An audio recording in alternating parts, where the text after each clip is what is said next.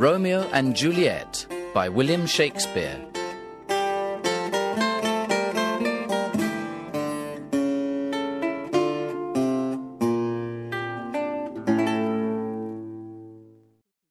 Part 1 The Montagues and the Capulets.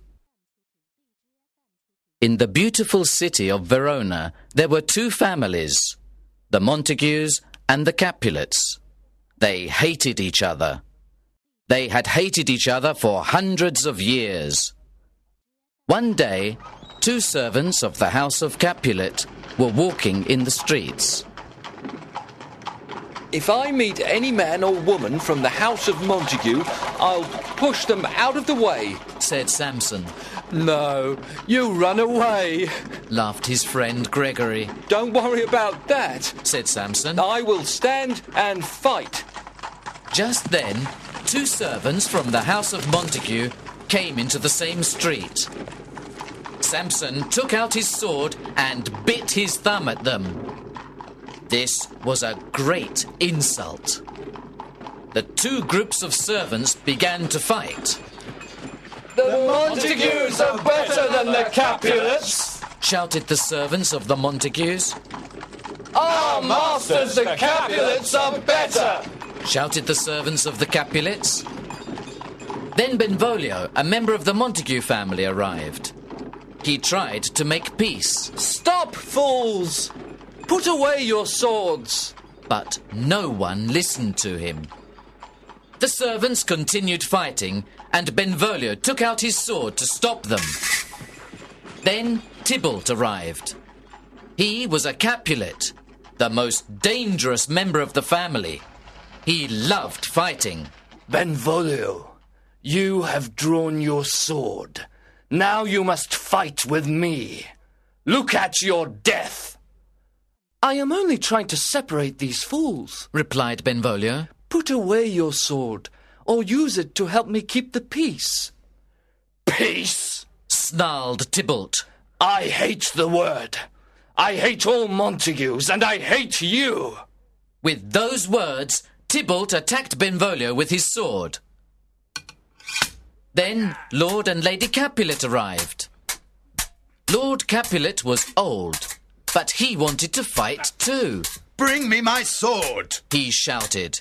You are too old to fight, said Lady Capulet. You don't need a sword, you need a crutch. Then Lord and Lady Montague arrived.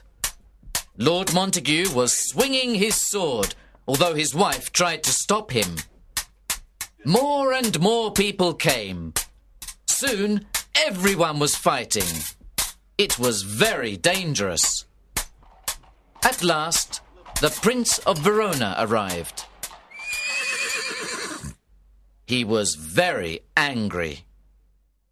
Stop fighting! I want peace in my city. Drop your weapons, or you will all die. This is the third time that your families have been fighting in the streets. Lord Capulet and Lord Montague, you are old, but you are not wise. You must promise not to fight. Lord Capulet, come with me now. We must talk. Lord Montague, come to see me this afternoon. If your two families fight again, you will both die. Everyone went away except the Montagues. The fight was over. How did it begin? Lord Montague asked Benvolio. The servants were fighting. I drew my sword to stop them. Then Tybalt arrived. He began fighting with me. Soon everyone was involved. Where is my son Romeo? Is he safe? asked Lady Montague. I saw him this morning, an hour before the sunrise, replied Benvolio. He was walking alone in the fields. He saw me, but he didn't want my company. He went into the forest. Lord Montague nodded. People have often seen him there in the morning. He cries. Then he comes home and locks himself in his room. He shuts out the daylight and spends all his time alone in the dark. Something is wrong. Have you questioned him? Yes, but he gives no answer. But look, he is coming now, said Benvolio. I will ask him about his problems. I hope he will answer you. We will leave you to speak privately. said Lord Montague. Romeo was on his way back from the forest to the city, Good morning, cousin. said Benvolio. Ah, it is a sad morning. Replied Romeo. Why? Why are your days sad and long? I am In love? Out, Out of love? out of my lady's favour. I love her, but she does not love me. Love is a terrible thing, Benvolio. I love and I hate. Love comes from nothing.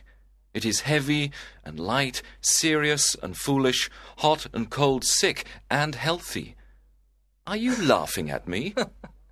No, I am sad because you are sad. Love is a madness. Goodbye, cousin. Tell me, who do you love? I love a woman. I know that, uh, but who? I love sweet Rosaline. She is beautiful, intelligent, and good, but she does not love me. Forget her. There are many other girls. No, I can never forget her.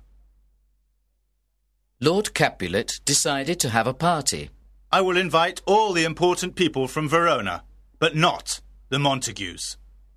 He wanted his daughter, Juliet, to meet Paris, a lord from Verona, the friend of the prince. He hoped she would marry Paris in the future. He called for his servant.